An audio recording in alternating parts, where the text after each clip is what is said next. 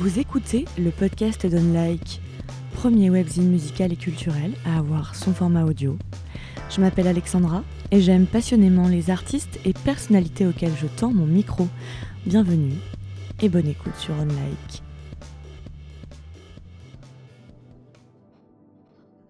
Pour ce nouvel épisode du podcast Unlike, je suis extrêmement heureuse d'avoir pu tendre mon micro à deux êtres délicieux, deux âmes remarquables par leur intelligence, leur vivacité d'esprit et leur talent. Ariel Dombal et Nicolas Kerr sont les invités de ce nouvel entretien, sans filtre et quasi sans montage. Je doute que vous ne les connaissiez pas, mais si toutefois, Ariel Dombal est comédienne, Réalisatrice, chanteuse et meneuse de revue, elle s'est illustrée au théâtre, au cinéma, devant et derrière la caméra. Et depuis 2016, vous pouvez aussi l'entendre à la radio sur RTL dans l'émission Les grosses têtes de Laurent Ruquier. Quant à Nicolas Kerr, il n'est pas moins que le dernier punk de France, chanteur, compositeur, membre éminent du groupe Ponyhawks et de deux autres formations par la suite, Aladdin et Paris. Le 19 juin 2020 sera publié le deuxième album de ce duo qu'on disait improbable, un album intitulé Empire, Empire, qui est leur troisième réalisation commune, après un premier album et un film. Empire est un album kaléidoscopique, comme le dit Nicolas. Il est le fruit de leurs inspirations et réflexions communes ou personnelles sur le monde, la matière, la beauté, l'amour, la jalousie et l'environnement aussi. Nous parlons notamment des morceaux Le chant des sirènes, We Bleed for the Ocean, et du titre Desdemona, une chanson inspirée de ce personnage féminin de Shakespeare. Des précisions qui sont destinées à ne pas vous perdre en chemin, car cette conversation entre nous trois, mais surtout eux deux, est riche en références culturelles, philosophiques et musicales. Les digressions ne manquent jamais de pertinence non plus, et elles sont nombreuses. J'ai voulu garder le brut de la bande, la substance de l'échange avec un minimum de montage et le bruit du micro, qui passe de main en main avec exaltation. J'ai demandé à ce duo magnétique de me révéler ce qui les a attirés l'un à l'autre, de me parler de leurs inspirations communes, de leurs intuitions et de leur vision de la musique aujourd'hui. Bonne écoute sur le podcast Unlike.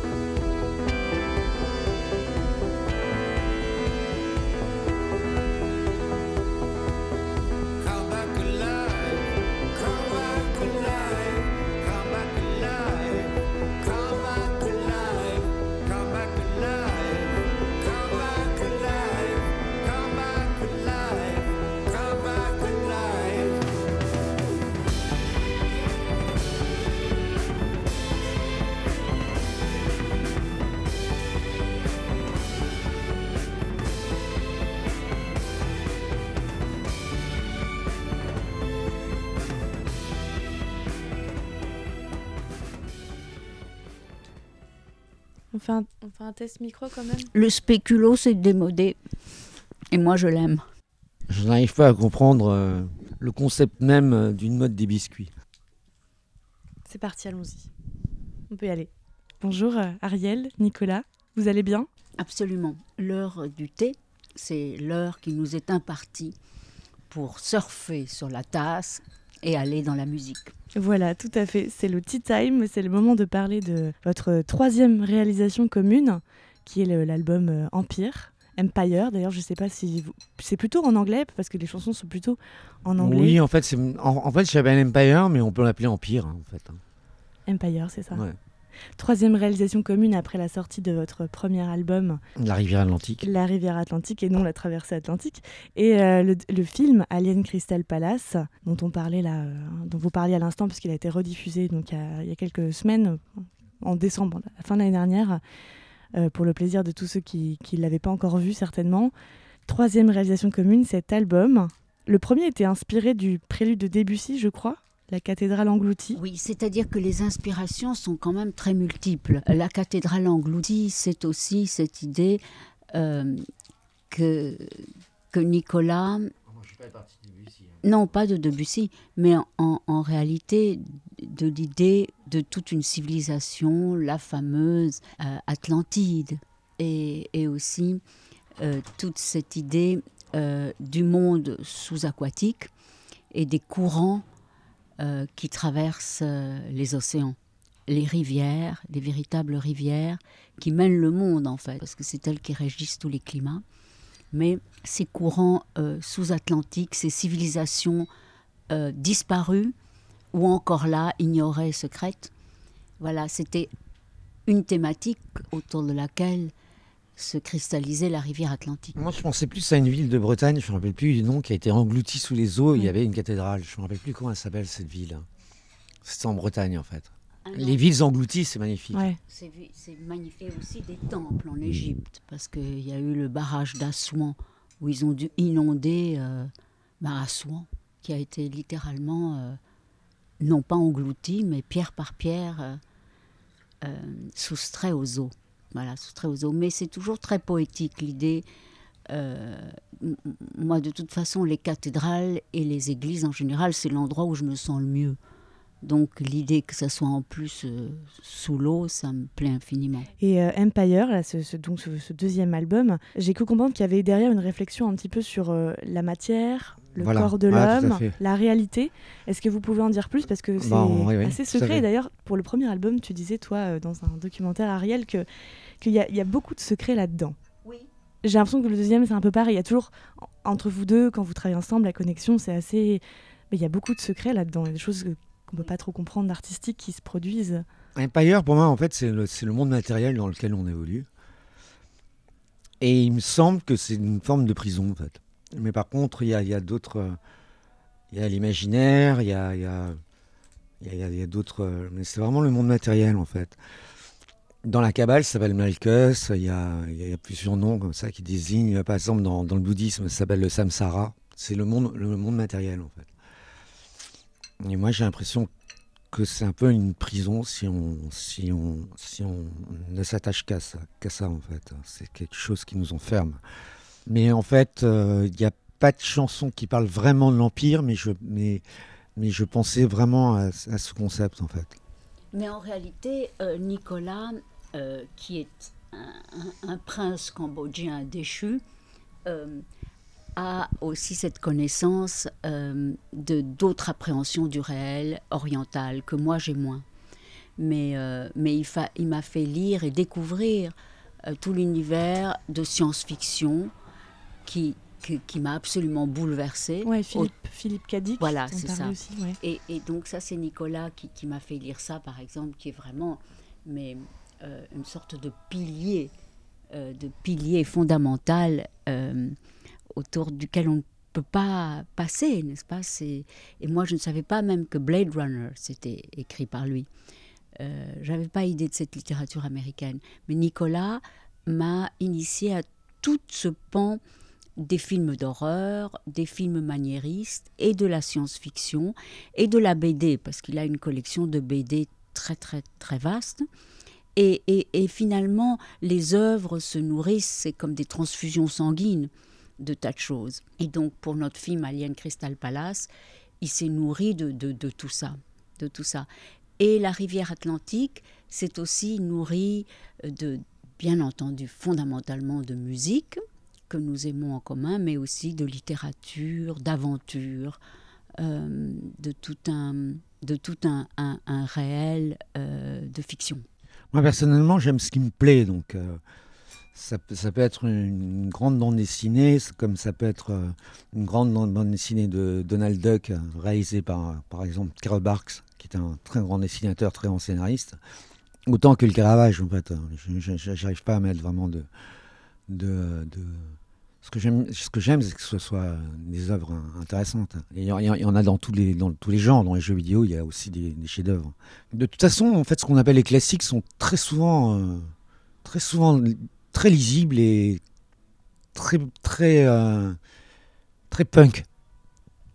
Donc euh, les classiques, tu veux dire les classiques dans bah, la littérature je sais pas, vraiment Cervantes, enfin c'est les gars, voilà Dante, c'est des gars qui ont cassé toutes les règles, qui qui, qui, qui sont pas du tout qui sont pas du tout chiants. Enfin c'est pas des pinceaux. Hein, en fait, les pinceaux sont plutôt écrits par, par des, des, des, écrivains mineurs qui sont qui sont à l'époque d'ailleurs plutôt admirés et c'est vraiment euh, c'est voilà, c'est ennuyeux oui c'est vrai que la, la, littérature que vous connaissez bien Shakespeare c'est complètement taré enfin vraiment D'ailleurs, il y a une chanson qui s'appelle Desdemona.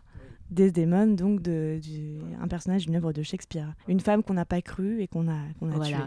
Et, et, voilà, c'est ça. Et là, par exemple, c'est euh, euh, cet extraordinaire euh, univers de la jalousie lié à l'amour et à la fantasmagorie que déclenchent les amours nécessaires et les amours contingentes et tout ce, enfin, cette, ce spectre euh, que Shakespeare a si bien euh, su analyser, euh, cette espèce d'aspect fantasmatique qui vous rend absolument fou jusqu'à la mort. Et donc Desdemona, c'est une illustration extraordinaire de cerner cet amour qui est intrinsèquement lié à la jalousie. À la base, moi, j'étais très, très, très jaloux. Et je suis, à un moment, j'étais, j'étais amoureux d'une fille. J'étais avec une fille, donc, euh, qui était, euh, on, pourrait, on peut le dire, nymphomane, en fait. Donc, euh, donc, elle a fait pire que tout ce que je pouvais imaginer de possible. Et, et finalement, c'était étrange, en fait. Ça m'a- guéri de la jalousie maladive. Et je trouve que la jalousie, c'est une, un- une souffrance absolue, en fait. C'est, très, très, très, très dur d'être jaloux maladivement, en fait. C'est, je me rappelle que voilà, un- avant j'étais avec une fille qui me trompait pas du tout et j'étais dans mon groupe New Hawks et on allait euh, au Vietnam, euh, je sais pas à Toronto, à New York et, et moi je, je l'appelais toutes les cinq minutes pour savoir où elle était. Je, je profitais même pas de l'endroit alors que je voyais les autres euh, euh, tout à fait ouais, donc c'est- vraiment c'est vraiment un enfer. Enfin c'est Voilà, Euh, voilà. c'est un enfer et en même temps, évidemment, celui qui en a parlé aussi le plus brillamment, c'est Proust. hein. Et, et il dit qu'il n'y a pas d'amour, en tout cas sensuel, pas d'amour euh, entre les êtres, où il n'y ait pas cette dimension de perte absolue, d'abîme terrible, qu'est la jalousie, qui est une sorte de poison vert qui vous tue. oui, mais en même temps lui il dit lui-même que c'est une maladie. hein. C'est une maladie comme l'amour, une maladie dont Non, on- c'est une maladie vraiment euh, dont on, on souffre absolument. Absolument. Non, la, la jalousie maladive, hein, je parle vraiment de la jalousie. hein. Oui, la jalousie, quoi. Ouais, Ouais, ouais. ouais, ouais. Vous dites que cet album, Empire, c'est un petit peu une, une version française des Murder Ballads de Nick Cave avec un peu de Bowie dedans. Non, moi je, je, je pense pas parce qu'il n'y a pas de murder ballad, c'est déjà parce qu'il n'y a pas de meurtre. Si, Desdemona. Mais il y a des Non, Desdemona, il n'y a pas de meurtre. Ben, Elle meurt à la fin. tuée. Non, Elle. non, pas dans la pièce. Oui, oui, dans la pièce. Oui, mais pas, pas, pas là. Pas dans la chanson, ouais. Non, pas dans la, chanson. chanson s'arrête avant le meurtre. Non, mais non, pas du tout. En tout cas, sur l'idée de, de duo, de former un, un duo, en tout cas, vous formez ce ouais, mais duo. en, en fait, ce sont pas des murder Sont... En fait, je trouve que l'album est plutôt kaléidoscopique. En fait, il me fait- penser à des genres d'albums euh, genre euh, The Top de, de, de Cure, quand Robert Smith, qui est pratiquement un album solo de Robert Smith, ou de ou à l'album blanc des Beatles. C'est-à-dire qu'il y a vraiment euh, ça, ça couvre un peu tous les spectres. Mm. Voilà. Donc euh, En, en même Yeah. temps, c'est vrai que une de nos grandes inspirations, si on peut dire que l'inspiration, c'est l'admiration qu'on porte à ses contemporains ou à d'autres, euh, c'est Nick Cave. Parce que c'est vrai que Skeleton Tree, euh, Nicolas et moi, euh, on l'écoutait et on pleurait, pleurait, pleurait. Donc c'était que des séances de pleurs. Oui, mais ça n'a rien à voir avec Empire, parce que là, c'était son enfant perdu quand même. Là, Skeleton Tree, c'est radicalement différent. Non, c'est un album plutôt kaléidoscopique et, euh, et assez éclectique, en fait. Nick Cave euh, reste euh, comme une figure, euh, enfin scintillante. Bah, en fait, moi, bon, mon groupe préféré, c'est le Velvet Underground, et euh, ma, plus, mon- ma plus grande euh, inspiration, c'est David Bowie. Mais, euh, mais Nick Cave, je trouve que c'est le seul actuellement qui fait encore des concerts qui sont hantés. Sur scène, bon, déjà, j'adore ses mélodies, j'adore ses paroles. Mais sur scène, c'est euh, maintenant, je trouve que les gens, euh, avec euh, mon groupe Onyx, j'ai fait des, des tonnes de festivals et j'ai tout vu. Et les gens sont, je trouve, sont, sont vraiment devenus des fonctionnaires de musique, en fait. Il y y a- peu de choses, il y a peu de performances qui sont hantées, alors alors qu'à une époque, dans les années 60, dans les années 70, c'était complètement fou, quoi. Les gens étaient vraiment en transe, quoi. Enfin, voilà. Et euh, il me semble qu'il n'y a plus que Nick Cave qui arrive à vraiment. euh, Moi, sinon, je m'ennuie à chaque fois dans les concerts, hein, vraiment. euh, Oui, parce que même Iggy Pop, qui est tellement. Vous m'avez fait découvrir les Stooges et tout le Iggy Pop qu'on connaît moins des débuts. Mais maintenant, c'est vrai que Bah, est maintenant- plus en transe. Bah non, maintenant on n'est plus en transe. Par contre, ils jouent bien, mais quand ils ont reformé les Stooges, ils jouaient bien. Mais par contre, les Stooges de, de, de- de jeunesse, c'était les- carrément, c'était un délire. euh, mais vraiment, quoi. Les gens étaient, euh, étaient ébahis, quoi. Et moi, j'ai eu la chance de, de, de, de chanter avec, euh, Ni- avec euh, euh, donc, euh, Iggy. Mais, mais, mais voilà, il était un, un adorable lézard californien, euh, hyper cool. Mais euh, ce n'était plus l'incendiaire qu'il a été. Bah, parce qu'il en avait marre, de, il voulait pas mourir vraiment, je pense. Vous avez dit qu'il a tout Il a tout fait. tout fait, tout fait, tout fait. Et vous, vous formez une sorte d'empire, tous les deux, mais un empire à deux têtes, est-ce que c'est possible en fait? Non, non, l'Empire, pour moi, c'est- je, je vous dis, c'est- très étrange. hein. Bon, après, j'ai j'ai des tonnes de théories. Et euh, non, ce que nous, on forme étrangement, moi, j'ai pas vécu parce que j'étais beaucoup trop jeune, mais tout le monde nous a dit que notre, notre association, d'une certaine façon, recrée les grandes heures du palace, en fait. Qu'on peut s'imaginer, parce que moi non plus, j'ai pas, j'ai pas, j'ai pas vécu ça. Ben, mais- Moi non plus, parce que je suis arrivée à, à- en France, euh, le palace c'était fini, c'est Ah c'est- ouais. c'était surtout privilège, mais je suis quand même allée à la fête donnée par Saint-Laurent pour Loulou de la Falaise et Tadej Klosowski, leur mariage. Mais après, euh, Fabrice Emaer est mort et, et j'ai pas connu le palace vraiment. Mais beaucoup de mes amis, euh, en effet, sont issus du palace. De cette époque assez bénie, de la, de la transversalité absolue des cultures, des genres, de la société. Il n'y avait pas ce- ce- cette espèce de, de, bourgeoisie installée dans laquelle notre époque est, avec un conformisme de l'anticonformisme terriblement convenu. Le palace, c'était vraiment... euh, on est surtout dans une société de plus en plus puritaine, en fait. voilà, c'est ça. Et, mm, mm, Et moi, je l'avais prédit dès que j'ai vu en 95 le porno arriver sur Internet. Je me suis dit, ceux qui vont naître avec ça vont devenir des puritains. Probablement, oui. Mais, mais, mais, mais euh, moi, moi, je ne suis jamais allée sur Porno You, YouPorn. YouPorn. Porno You, YouPorn, You2, You, Me, You. YouTube, Ouais, ouais, ben, c'est pour ça. C'est... Non, mais, mais comme, comme Non, mais- Nicolas y va. Vo- votre, votre ami Vincent Daré m'a quand même dit qu'en fait, il a mis un film porno pour, euh, pour vous choquer un peu et que vous vous disiez Oh là là, non, non, non. Et puis vous regardiez en douce comme ça et vous il vous vous les a grillés. hein. Non, c'est faux.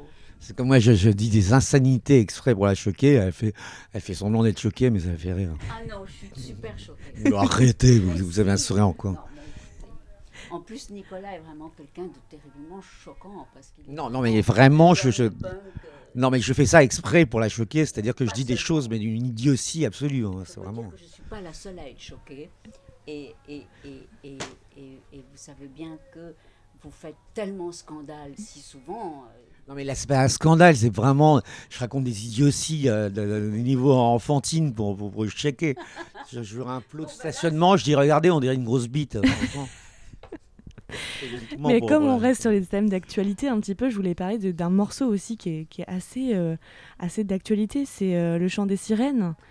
Oui. Dans lequel il y a tout le, hashtag, euh, tout le hashtag aussi, je sauve une sirène. Oui, oui, oui, euh, oui. Alors, vous savez. ode. Non, mais parce que, parce que moi, je suis depuis l'âge de 4 ans, euh, je suis quelqu'un de green, c'est-à-dire que je suis quelqu'un Mm. de super écolo dans le sens euh, que j'ai un amour de la planète très grand et notamment des créatures qui le peuplent, c'est-à-dire des animaux. Je vivais dans un pays très pauvre, le Mexique, et j'ai sauvé des animaux. Je me souviens que dès l'âge de 4 ans, j'étais concernée très profondément. Et ça ne m'a jamais quitté. Je fais partie de toutes les associations possibles d'aide aux animaux, même L214, enfin, de toutes des, des, euh, des associations, des, refuges pour animaux, euh, tout, tout ce qu'on peut faire contre la souffrance animale, contre la disparition des espèces. Donc je suis très concernée. En plus, je suis une nageuse et je me suis aperçue en l'espace de 10 ans de la très grande différence des fonds sous-marins, de tout l'écosystème, de la transparence de l'eau, à quel point ça avait changé. Les endroits que j'aime le plus au monde, ça a beaucoup, beaucoup changé. On ne voit plus des étoiles de mer, ni des oursins, ni des petits poissons, on ne voit plus rien, d'espèces d'algues uniformes affreuses. et beaucoup de plastique. Donc je suis partie dans cette... Euh, euh, j'adore le mouvement de Greta Thunberg qui est très punitif mais en même temps extraordinairement sensible et qui soulève comme ça non seulement la jeunesse mais la planète entière.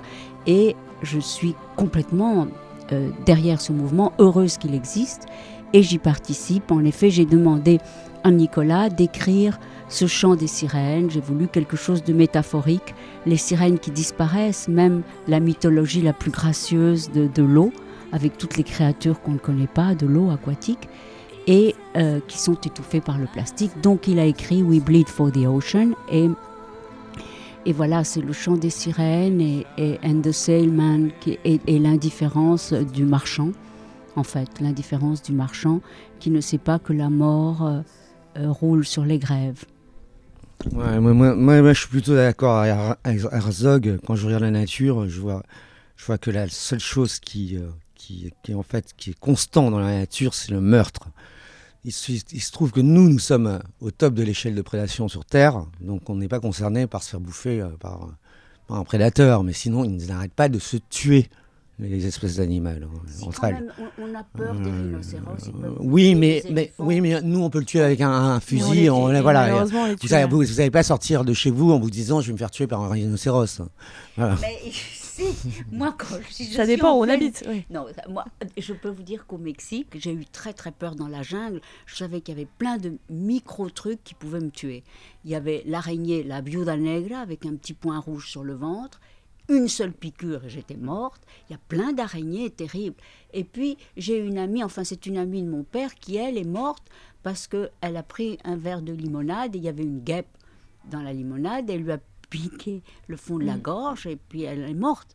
Oui, mais ça, c'est des circonstances euh, exceptionnelles, parce qu'en fait, l'habitat qui est, qui est, fait par l'homme, il est complètement sûr. Enfin, à part que l'homme il, se, tue lui-même. Vous avez des souris chez vous et vous dites que vous en avez trop. Oui, mais si j'ai un chat, je vous assure qu'il les, les, défoncera, les souris. Hein. Non, non, non, mais je suis désolé. Euh, en fait, euh, en fait l'animal vit dans la peur. La nature, c'est la peur.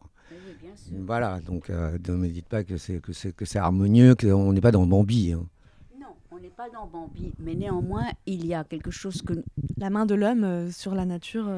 la main de l'homme sur la nature, il, il, a été tellement extraordinairement intelligent, absolument au sommet du, génie, et en inventant les outils, ça c'est quelque chose d'extraordinaire. Et puis quand on lit la mythologie grecque, détenteur du feu et des arts, même l'art de la guerre. Donc il est devenu absolument tout puissant au cours des siècles, tellement, tellement malin, tellement rusé, tellement fort, et donc plus rien ne lui résiste. Et justement, il commet le péché d'urbicité c'est-à-dire se croire immortel et dominant tout. Et il a un bon retour du bâton de temps en temps. Le coronavirus et les intempéries et tout ce que nous ne contrôlons pas, qui heureusement font qu'il est mortel. Oui, mais vous savez pourquoi on domine le monde C'est beaucoup plus simple. Hein. C'est parce qu'on a des pouces préhensibles. Expliquez. Oui, il faut une petite explication quand même. C'est-à-dire que les pousses, on a des, on des pousses, les, les, les, autres animaux n'ont pas de, ah ne peuvent pas saisir des choses, etc. En fait, euh, avec leurs mains. En fait. Nous, on a des pouces préhensibles. Ok. Voilà. On a des mains très très très intelligentes. D'ailleurs, quand on voit les pianistes et les, et les, et les, instrumentistes, même les flûtistes, etc., on sent que la main a une intelligence propre. le cerveau n'a même plus à envoyer les messages. Il y a une telle agilité, virtuosité, les pianistes, que leur main va plus vite que leur pensée. Qu'est-ce qu'on peut fabriquer avec une patte de chat, vous voyez? Un peu dur. Bah, Peut-être pétrir la, une pâte, euh, une pâte à, pain, quoi. Voilà, on peut pétrir, mais bon. mais bon, bah, il peut pas casser un œuf, donc il peut, peut même pas faire une pâte à pain. Il peut chasser des souris. Il peut chasser des souris avec des griffes. Vous n'avez pas les griffes assez pointues. Oh bah ça, je me les laisse pousser, vous, vous allez voir. Oui, mais elles sont pas pointues, elles sont rondes. Ah bah je, les fais, je les, Vous pouvez les tailler, mais ça. Ah, bah, bien sûr que si. Alors que le chat, il a vraiment, il a des bonnes petites griffes. Et moi, mon chat, il me griffe souvent. Je peux vous dire que ça me fait mal. Mais moi, je peux me, je peux, je peux faire, je peux me faire des griffes et vous griffer. Ça vous faire mal aussi. Hein. Mais on le voit d'ailleurs, vous êtes un peu comme, comme chat et souris là. Euh, non, chat et chien. Un, peu, ouais, chat et non, chien. Non, ou parce que vous n'êtes pas tellement chien et moi non plus. On est plus chat et chat et chat finalement. Voilà. C'est vrai. Chat et chat. Qu'est-ce qui. On, pourrait quand même ça trouver votre, votre association surprenante, même si maintenant ça l'est moins, puisque c'est le deuxième album et vous avez un peu surpris au moment du premier. Qu'est-ce que vous avez en commun? Je crois que quand même ce que vous avez en commun, et plus que ce que l'on pensait, c'est une certaine idée de mm. grandeur, un refus du banal, un refus de médiocrité et le goût, ouais. ouais. en fait, on, on est sensible aux mêmes formes esthétiques, en fait. Ce qui est quand même assez pratique euh, pour nous faire la musique ensemble. Et on arrive à communiquer. Et puis, par exemple, quand, quand au cours euh, de, des enregistrements de studio avec les autres musiciens, Nicolas et moi, j'ai remarqué ça, on est toujours sur la même longueur d'onde. Quand on n'aime pas quelque chose, on est toujours d'accord, on est à l'unisson sur ça.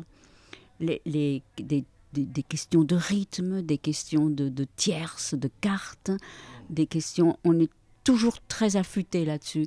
C'est-à-dire que il y a... Il y a quelque chose qui me dérange, ça dérange Ariel aussi. Ah oui, oui, oui, oui, toujours. Il n'y a, a, jamais de fight sur ah non, mais là, euh, je, je, trouve qu'il y a trop de, euh, euh, de enfin, d'harmonie, de, de, violon, on devrait enlever ceci et cela. On est et l'autre qui dirait mais non, c'est ça qui est bien. Non, on, on sent la même chose. vraiment. Voilà, il y a cette espèce de d'accord comme, comme en musique, les notes en harmonique, en harmonique qui créent l'harmonie. Si les notes sont les mêmes, il n'y a pas d'harmonie. Si les notes ah sont... il y a une chose, on n'est pas d'accord. C'est la première chanson, moi je trouve que Humble Guy, euh, c'est une des meilleures et vous, vous l'aimez pas tellement. Voilà, c'est la, la, seule exception. Voilà, bizarrement, mais moi c'est presque métaphysique, c'est que, je trouve que le rythme ne va pas avec l'humilité. Moi j'ai un sentiment de, de l'humilité euh, assez catholique. Et, et, et, je trouve que, que la musique n'est pas en correspondance avec les paroles. Ah si, elle est complètement. Voilà. Donc il y a dû avoir un peu de, de, discussion au moment de, du track listing, au moment de du tracklist non, de l'album. Non, on l'a fait vraiment en deux secondes parce que moi je, je suis très mauvais pour les track listings. Bon, vous êtes très bon parce que vous le saviez. Non, celui qui est très bon, c'est Arnaud Hollin. Oui, mais vous saviez déjà en composant la musique comment est-ce qu'elle est vous avez, vous avez la trilogie Mina, vous aviez tout, tout très présent. Non, oui, oui, oui, Je crois que Nicolas, toi tu disais, euh, j'ai regardé et écouté plusieurs interviews, que le goût se forme à, à 16 ans, en gros à l'adolescence un peu. Ouais. Et toi tu disais que tu avais beaucoup regardé les, des films de Ariel, d'ailleurs tu t'en souvenais pas forcément. Oui, tout à fait, tout à fait. Oui, j'étais allé voir plusieurs fois les Pyramides Bleues. J'avais pas vu chez se croiser par contre. J'allais voir les, les, les, films aussi de Virginie Thévenet, qui est une très grande amie d'Ariel. Donc euh, oui, oui. C'est comme, c'est comme, c'est comme euh, j'ai lu aussi euh, Bernard Henry, euh, très plutôt jeune en fait. Je comprenais pas ce qu'on me reprochait d'ailleurs. Non, et puis notamment sur le Cambodge. Vous, vous avez, je sais que. que... Non, j'ai plutôt lu les trucs sur Baudelaire, des trucs comme, comme ça. Vous vous souvenez de votre rencontre? Je crois que c'était au cirque, au cirque d'hiver. Ouais. Et tout de suite, ça a été euh, vos goûts communs qui vous ont euh, rapprochés, encore une fois. Euh. On est parti tout de suite sur les planètes de l'admiration. Voilà, un concept presque borgésien. C'est-à-dire que ce qui compte, c'est là où habite la pensée, le goût, le désir, l'imaginaire, où est-ce que ça se situe? Quels sont les auteurs On a tout de suite parlé des, écrits corsaires de Pasolini. Et en fait, on, a déjeuné ensemble. Et en fait, le, en revenant euh, au studio répété, je lui ai dit que j'avais vu plusieurs fois à 16 ans les pyramides bleues, ce qui l'a complètement bluffé. Oui, oui, oui, absolument, parce que parce que c'est vrai que moi j'ai toute une toute une sorte de jardin secret qui sont mes films, que j'ai souvent pas signé même. Et ça, c'est très féminin. C'est le territoire du, du, secret et, du, et, et, des, et des territoires biaisés, parce que tout est tellement terriblement machiste, et surtout dans le cinéma. Ouais. Donc, euh, euh, ça m'a permis d'être très, très libre. Et, euh, et, voilà, et très souvent, mes films sont restés très secrets, très confidentiels. Ça vous a surpris, hein? Ça m'a surpris et ça m'a fait plaisir. ça, c'était un signe très fort. Ouais, certainement, ouais. Est-ce que, euh, est que Nicolas, toi, tu as eu l'impression de, musicalement faire un pas de côté par rapport à bah, Hawk C'est ce que tu avais pu faire avant? Non, en fait, en, fait on s'est revus euh, pour discuter. Réellement. Il y avait, il y avait absolument, c'est parce qu'on s'était bien entendu pendant ces trois jours. Donc on s'est revus pour euh, vraiment, on ne on on pensait pas une seconde travailler ensemble, en fait. Et, et moi, j'étais en train d'enregistrer mon album solo, Les Faubourgs de l'Exil. Je lui dit, bah, venez faire des chœurs euh, sur une chanson, finalement, qu'on n'a pas fait. Mais on, a, on est venu en, studio. Et euh, il y avait Arthur Péchaud, le patron de Pan Européenne, qui était ma maison de disques à l'époque, qui a dit bah, Faites un maxi, moi je sors. Donc on a, fait deux chansons, non quatre. Et après, euh, la manager d'Ariel a fait mais Faites un album en fait. Et donc en fait, c'est vraiment fait euh, par hasard. Parce qu'on se voyait, parce qu'on s'entendait bien, on rigolait bien. Mais on s'est pas dit, euh, c'est pas, elle n'est pas venue me chercher en me disant euh, faites-moi un album. Non, alors que l'album le, que Philippe Catherine a fait pour moi, c'est lui qui est venu me dire j'ai écrit des chansons pour vous et j'aimerais bien. Voilà. C'était tout à fait une autre, un, un autre territoire. Nous, à la base, on traînait ensemble en fait. Et finalement, c'était une évidence criante pour votre entourage qui. bah, en fait, c'est vraiment, ça s'est fait petit à petit. En fait, vraiment, au début, c'était juste des chœurs. Après, euh, après un maxi, après un album, après on a fait un film. Après, on a fait un deuxième album. C'est vraiment, il n'y avait aucune intention à la base. Hein. C'était vraiment, on se voyait parce qu'on s'entendait bien et on, rigolait bien. Quoi. Oui, et, et, aussi parce que euh, c'est des, des, choses qui euh, sont comme des champs magnétiques. Euh, on, est, on entre dans, des territoires qui vous conviennent. Et alors, est-ce qu'ils conviennent au marché? Est-ce qu'ils conviennent à l'époque? Est-ce qu'ils conviennent? Il ne faut pas se poser ce genre de questions. Sinon, on est mort en tant qu'artiste. Il faut, il faut absolument suivre euh, quelque chose en soi qui, qui, qui vous dicte ce qu'il faut faire. Moi, en tout cas, je, même s'il y a marqué écrit composé par Nicolas Hacker, en fait, les chansons me viennent. C'est-à-dire qu'en fait, euh, je besogne pas en écoutant les sons à la mode, en fait. Elles me viennent directement. Donc, euh, après, je les sers. C'est pour ça qu'en général, elles ont un son intemporel. Donc, euh, je me dis pas, je vais faire une chanson à R&B, par exemple. C'est, en fait, c'est, je marche dans la rue, il y a une chanson qui me tombe dans la tête, en fait. Les textes d'abord Non, non, les textes, les textes, par contre, c'est moi, je les écris en, deux, en deux minutes. J'ai, vachement de talent pour ça. Je, je, vais très, très, très, très, très vite. Je peux écrire des textes en, en trois minutes. Et sur cet album, il y a une chanson en français. Ouais. Euh, ce qui est différent, enfin ce qui diffère un peu bah, de. Ah non, j'ai écrit plein de trucs en français aussi, mais euh, en général, je chantais pas en français parce que je trouve que ma voix est moins jolie en français en fait. D'accord. Mais euh, sinon, j'ai écrit plein de textes en français en fait. J'en écrit pour plein, plein d'autres gens en fait.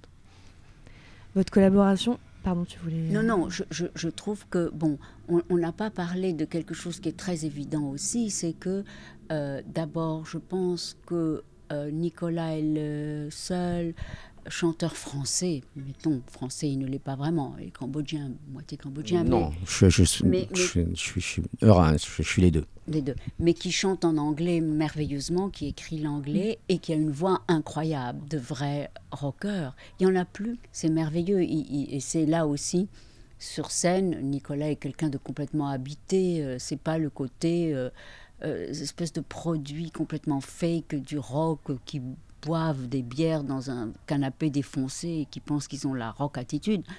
Euh, Nicolas est le dernier punk. Non, mais c'est ce que je disais. Par exemple, Nick c'est le seul qui m'émeut en concert parce que moi, j'ai l'impression, je sais pas parce que je me vois pas d'extérieur, euh, d'être d'être hanté sur scène. Voilà, on sent. Et voilà, Nick Cave, il il est hanté. Euh, et, en fait, à une époque, je trouve, dans les années 60, les années 70, tous les, musiciens de rock étaient hantés. Il y avait, avait vraiment. Euh, c'était autre chose. Et maintenant, j'ai plus l'impression qu'ils reproduisent le disque et qu'ils ne font pas trop de vagues. Non, mais, en fait, c'est ce que demandent les euh, gens, en fait. C'est ce que demandent les gens, en fait. Quand, quand, quand, ça quand c'est hanté, que ça peut déraper, tout de suite, on, on dit c'est pas professionnel, je sais pas. non, mais aussi, aussi, il faut dire que euh, avec Nicolas, il y a aussi la présence, néanmoins, de l'alcool qui a été très, très euh, présente dans votre vie. et qui fait que... Regardez euh, les, les, gens dans les années 60, les années 70. Oui, c'est hein, ça, voilà, voilà. Voilà. Regardez les Kiss Moon. Voilà. Et on dit toujours que vous auriez dû mourir à 27 ans. Vous êtes un des seuls qui a survécu aux grandes doses d'héroïsme euh, transcendant que sont les psychotropes, mettons. Mais c'est parce que j'ai des gènes de Néandertal. C'est une, espèce qui se régénère très vite. Mais oui, incroyable. Qui a disparu parce qu'elle était par contre absolument nulle à un niveau pratique, l'Homo sapiens là. Ah voilà, l'Homo sapiens l'a absolument dominé, le pauvre Néandertal. Mais par contre, Néandertal avait des facultés régénératives euh, hors du commun. Mais oui, incroyable. Parce que par exemple. Être un des rares, un, des rares qui a des gènes de Néandertal sur Terre. Oui, quand, quand, Nicolas a, je ne sais pas, 40 000 bleus, et voilà, et eh bien trois jours après, il les a plus. C'est hallucinant. Mmh. Mmh. C'est incroyable. Tu parlais tout à l'heure d'intuition. Est-ce que vous êtes des personnes qui suivaient beaucoup vos intuitions? Oui, mais je, devrais le faire moins, je pense. Non, parce qu'en fait, lui, il vient de la mathématique. C'est un scientifique. Il est scientifique, donc je suis en même temps extrêmement intuitif et en même temps, je suis extrêmement circonspect vis-à-vis de l'intuition. Donc, euh, parce que j'ai un esprit scientifique. Même si je pense que la science est aussi une forme de foi. Hein. Je dis pas. Je pense qu'il y a des gens qui se disent euh, il n'y a que la science et que moi, moi je, je suis pas aussi. Euh, je doute même de, de, la science aussi. Hein. Je pense que c'est une forme de, de religion, en fait. Oui, et en même temps, vous avez pour, pour, pour la musique, la mathématique vous aide beaucoup. Vous êtes, vous êtes copernicien pour ça. C'est la mathématique. Euh, c'est plus géométrique, c'est pas arithmétique. Voilà, géométrique. La géométrie des sphères, le, le son des sphères. Et l'intuition. Je suis aussi, euh, comment, comment, comment, on appelle ça déjà il, y a, il, y a, pas mal de musiciens qui sont en fait. Ça s'appelle, c'est-à-dire que j'entends des, des, couleurs en fait. Ah oui. Ouais, ah ça s'appelle, euh, ah, je, sais plus comment ça s'appelle. J'ai vu une artiste sur mon podcast. Euh... Bah, Rimbaud qui dit que le A est bleu, etc. Euh, c'est la synesthésie, non? Synesthésie, exactement. Voilà, synesthésie, Très jolie, synesthésie. Et puis c'est le le poème, les correspondances, les correspondances entre les sens. C'est vrai, les sons. C'est ça, ça peut être couleur, mais ça peut être les lumières se répondent. voilà, tous mes sens sont un peu. Euh, il y a des connexions, quoi. Ouais, ouais, C'est baudelairien aussi. Des fois, je sais que je sais que par exemple, il manque de bleu dans le refrain, quoi. Oui, je comprends ça. Mais euh, c'est vrai que ce que l'on appréhende du monde, quelquefois on l'appelle ça intuition, mais euh, c'est un, domaine assez flou, assez incernable, mais qui est impératif en même temps. C'est vrai qu'on dit l'intuition féminine. On dit ça même souvent de manière péjorative. Genre, ah oui, elle ne sait pas penser, mais en revanche, elle a de très belles intuitions. Mais c'est que c'est vrai que euh, le féminin, en tant que tel, a des espèces de fulgurances euh, très fortes qui, qui sont qu'on appelle l'intuition, et il faut l'écouter. Moi, j'aime beaucoup me dire d'où vient cette pensée, d'où vient cette action que j'ai faite. Eh bien, j'en ai eu l'intuition. Moi, je me méfie de mes intuitions parce que j'ai aussi des intuitions très destructrices. Ah ben vous, oui. Je dirais même que je pense que le trois quarts de votre personne est destructeur et il y a un petit quart qui se bat. Oui, mais je suis gentil. Pas toujours avec vous-même. Non, envers moi-même, je suis. Euh, destructeur. Non, un peu trop. Euh, Exigeant. Négligent. Négligent. L'exigence aussi, ça c'est quelque chose qui vous qui vous réunit, l'exigence euh, dans, dans, le travail, dans, dans, ce que vous produisez, ah, dans l'œuvre artistique. Ça, oui. Mais euh, Nicolas, comme moi, on peut être malade d'une lettre mal écrite, enfin. Enfin, moi, moi tout, ce que, tout, ce que, tout ce qui sort de moi, enfin, qui est, qui est, qui est, créé par moi, ne l'est pas, en fait. Pour moi, ça m'est donné. Donc, euh, donc moi, je suis au service de, quelque chose, en fait. Je pense que mon talent, c'est de capter les choses. Et euh, après, bon, après il y a le style qui est ce qu'on filtre. Ça, voilà, c'est. Mais par contre, euh, la, chanson, c'est, la chanson que je sers avant tout. Donc. Et en même temps, oui, vous êtes quand même quelqu'un qui est beaucoup à l'écoute de son siècle. par exemple, vous m'avez fait découvrir, comment il s'appelle ces rappeurs, la Big, euh, Big Ass, ou comment il s'appelle ce rappeur le Miss Dr. Day, Dr. Dre. Dr. Dre. Dr. Dre. Voilà. Vous n'êtes pas du tout passéiste, parce que même en, en, adorant Bowie et tout ça, on pourrait se dire, tiens, son univers, c'est les années 80, 90. Mais, non, euh, ouais. non, c'est pas le cas. Non, mais moi, tout m'intéresse, les, tous les phénomènes m'intéressent. Je regarde les limites de l'Empire, en fait. Je m'intéresse autant aux jeux vidéo qu'est-ce qui se passe à l'Assemblée nationale. Oui, et quelque chose aussi que moi je ne connais pas, mais, mais, mais Nicolas était vraiment à la pointe de ça, c'est justement le terrain des jeux vidéo.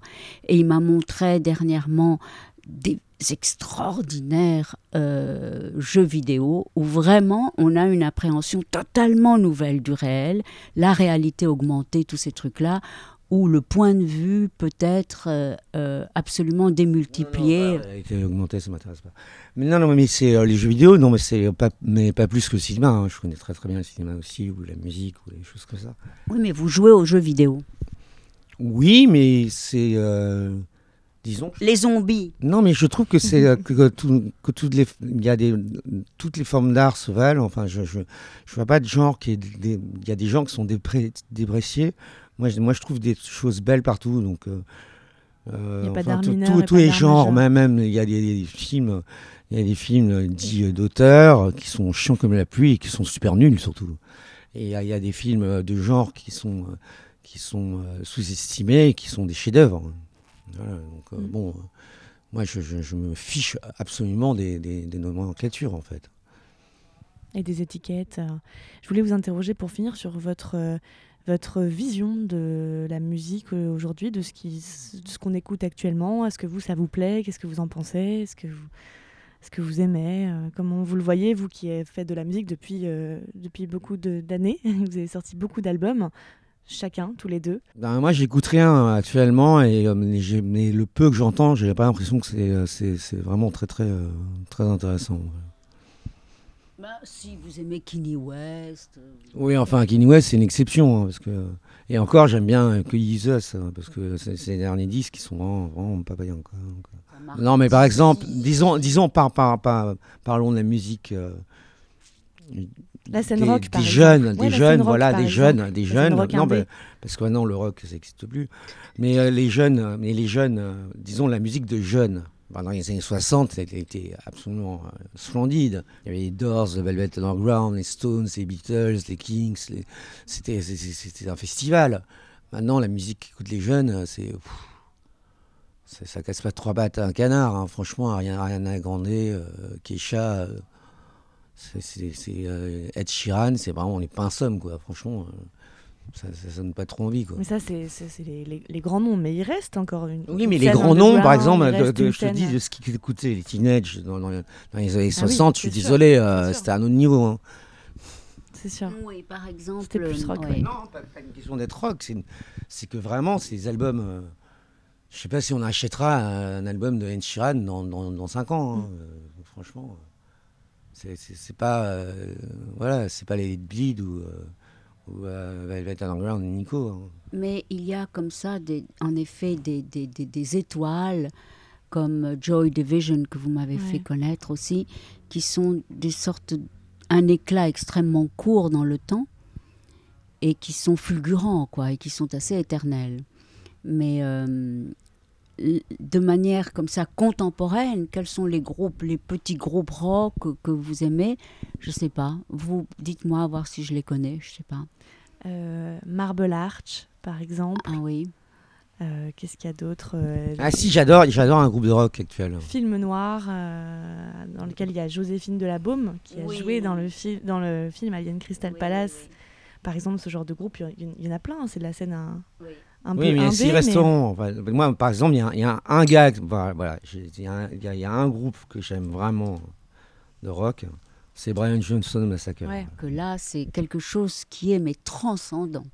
C'est comme une transe. Oui, mais on entre en transe littéralement dans cette musique. C'est hypnotique. C'est vraiment très très fort. Et puis j'aime beaucoup aussi l'idée de l'anonymat des musiciens. Hmm? Cette espèce de. C'est Anthony Combe qui fait tout. Hein.